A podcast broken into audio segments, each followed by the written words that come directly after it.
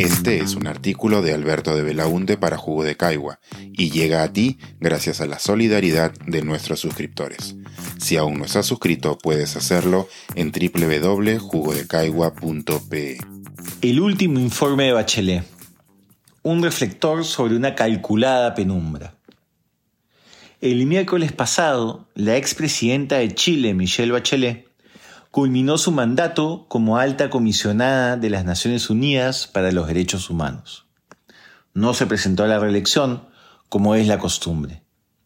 A pocos minutos del término de su gestión, se publicó en la web su último informe, el más esperado, por el que había recibido muchas presiones, el mismo al que China se había opuesto frontalmente. El informe sobre la situación de los derechos humanos de los uigures en China. Pero empecemos por lo básico. ¿Quiénes son los uigures? Se trata de una etnia ubicada en el noreste de China. Son considerados ciudadanos chinos, pero tienen una cultura muy distinta al resto del país. Son predominantemente musulmanes y hablan un idioma que utiliza el alfabeto árabe viven principalmente en la región autónoma uigur de Xinjiang, que ocupa un tercio del territorio de China.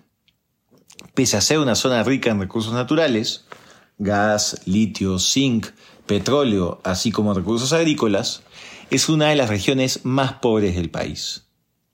La insatisfacción social de los uigures ante esta situación impulsó grandes y violentas protestas en 2009. Desde entonces, el régimen chino señala que en la región hay una gran presencia de grupos violentos responsables de cientos de ataques terroristas que han generado la muerte de civiles y policías. Asimismo, indica que se han identificado a uigures participando en los grupos armados en Afganistán y Siria. En 2014, el gobierno chino generó una campaña de mano dura contra el terrorismo en la región, fenómeno que vinculaban con grupos religiosos extremistas y movimientos separatistas uigures. Desde entonces hasta la fecha, el periodo de mano dura es el marco temporal en el que se desarrollan las masivas violaciones a los derechos humanos por parte de China, que recoge este informe de Bachelet. El informe inicia con un análisis del marco legal antiterrorista aprobado por China para combatir este fenómeno en la región uigur concluye que se manejan conceptos vagos y muy amplios sobre qué es el extremismo o el terrorismo, lo que permite una interpretación y aplicación bastante subjetiva y peligrosa relacionada a las características sociales propias de los uigures.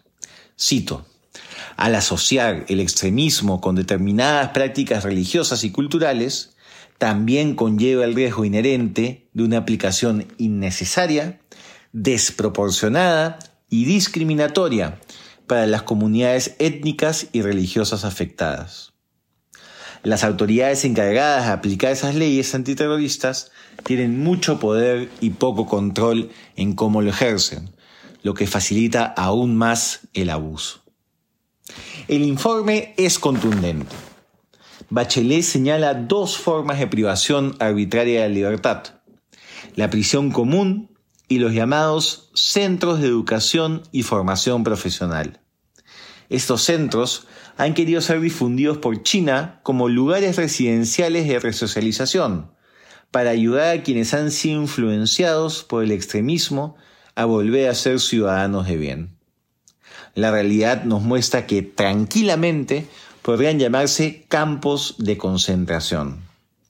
Testimonios de tortura y maltrato, ya sea como castigo o como parte de los interrogatorios. Golpes, electrocutamiento, privación del sueño, hambre, prolongados confinamientos en solitario. Los testimonios hablan también del consumo forzado de pastillas no identificadas que los hacían sentirse mareados. Y se ha recogido también casos de diferentes formas de abusos sexuales. Quienes sean llevados allá no tenían acceso a un abogado o a un proceso legal con garantías mínimas de defensa. Las personas que fueron entrevistadas y que participaron de esos centros de resocialización señala que acataron plazos que iban desde los dos meses hasta el año y medio, pero que ninguno fue informado de cuánto tiempo duraría su encierro. La mitad señalaron que no tuvieron contacto alguno con sus familias, quienes no sabían dónde estaban. La otra mitad revela que pudieron comunicarse algunas veces o recibir alguna visita esporádica, pero siempre bajo mucha vigilancia. Las labores de resocialización consistían principalmente en adoctrinamiento político y acciones de autocrítica.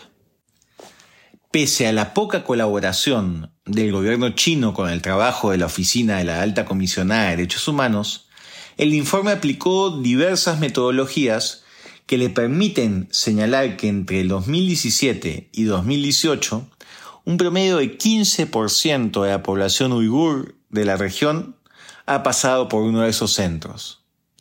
Todo vecino conoce a alguien de su barrio. Toda familia puede contar un caso cercano.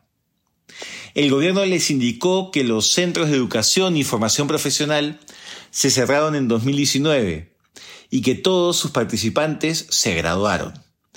Pero la oficina de la alta comisionada no puede verificar esta información. En paralelo, el propio gobierno señala que desde 2018 hay un aumento de casos penales en la región. En 2018 hubo un aumento de 25% más que la media de los años anteriores. En 2019 la cifra fue 19% superior a la media de los cinco años anteriores. A través de Google Maps, verificaron que los centros penitenciarios de la zona prácticamente han duplicado el tamaño de sus instalaciones.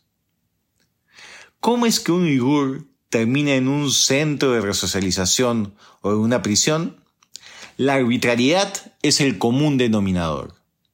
El informe habla de personas que fueron detenidas por usar velo o barba, haber solicitado un pasaporte sin utilizarlo después, querer renunciar a la nacionalidad china, e incluso de personas que fueron detenidas por haber bajado WhatsApp en su celular. El hermano de una amiga uigur que conocí en la Universidad de Yale fue detenido tras volver de un programa de intercambio en Estados Unidos. Fueron cuatro años sin saber de él. Luego la familia pudo enterarse de que había sido sentenciado a 15 años de prisión por incitar al odio y a la discriminación étnica. Lleva seis años de detención, los últimos tres en confinamiento solitario. Pero las acciones de mano dura van más allá de la privación de la libertad el informe habla de políticas sistemáticas aplicadas a la población civil en su vida cotidiana, que implican restricciones indebidas a la identidad y expresión cultural, lingüística y religiosa, que afectan sus derechos a la intimidad y a la circulación, sus derechos reproductivos, así como sus derechos laborales. Luego de leer el informe, es imposible no pensar que las acciones antiterroristas o antiextremistas de China con los uigures, más que estar ideadas para prevenir o sancionar actos criminales, parecen estar destinadas a suprimirlos como cultura, buscando anular toda su diversidad e identidad colectiva, medidas de control social. El informe abunda en ejemplos, destrucción de mezquitas, represión del uso de su idioma en las escuelas, restricciones a la movilidad y vigilancia extrema en su vida cotidiana, convivencia obligatoria con ciudadanos chinos no uigures en sus propias casas, control forzoso de la natalidad y trabajos forzados. Pese a todas las presiones y amenazas, Bachelet cumplió con su mandato y ha colocado un reflector donde antes había una calculada penumbra. ¿Qué hará la comunidad internacional ante ello? En estos tiempos de convulsión política e incertidumbre económica, ¿terminará pesando más los principios o la billetera? Temo que conocemos la respuesta. Pensar, escribir, editar, grabar, coordinar, publicar y promover este y todos nuestros artículos en este podcast cuesta y nosotros los entregamos sin cobrar. Contribuye en www.jugodecaigua.pe barra suscríbete y de paso espía como suscriptor nuestras reuniones editoriales.